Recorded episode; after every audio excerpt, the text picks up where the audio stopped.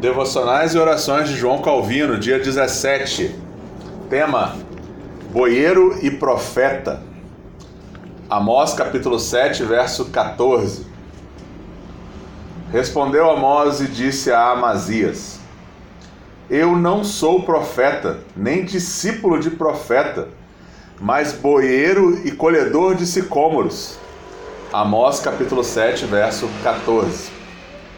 Se Amós tivesse simplesmente negado ser profeta, poderia por conta disto ter sido expulso de sua função de ensino, pois não tinha um chamado. Mas ele insistia em dizer que não era profeta que desde a infância tivesse sido instruído na lei de Deus para ser intérprete das Escrituras.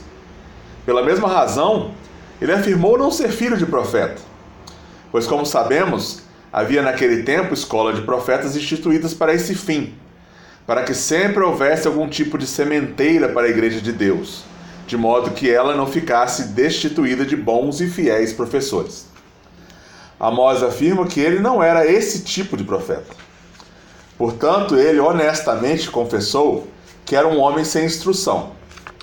Mas com isso, ele granjeou mais autoridade para si, porquanto o Senhor, por assim dizer, havia se apoderado dele à força e o colocara diante das pessoas para ensiná-las.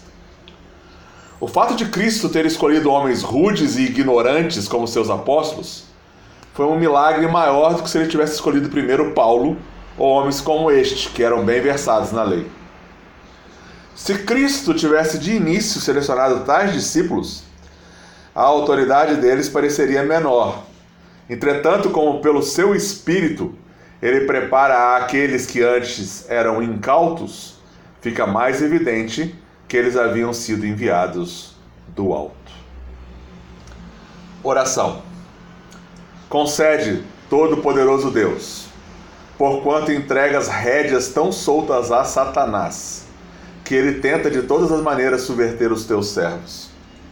Ó, concede que os que foram enviados e impelidos por ti, e ao mesmo tempo supridos com a força invencível do teu espírito, concede que possam continuar com perseverança até o fim no desempenho de sua missão concede que quer seus adversários o ataquem com conspirações ou se oponham a eles com violência aberta, que eles não desistam de seu intento, mas se dediquem inteiramente a ti com prudência e coragem, e possam assim prosseguir em contínua obediência.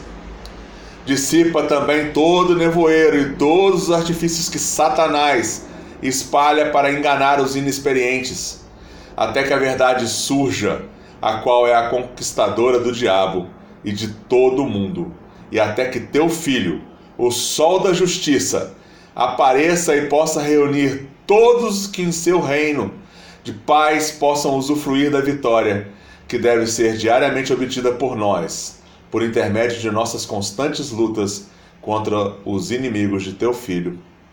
Amém. Que Jesus cresça no nosso entendimento da Sua verdade e para testemunho do seu Evangelho. Louvado seja o nome de Jesus. Amém.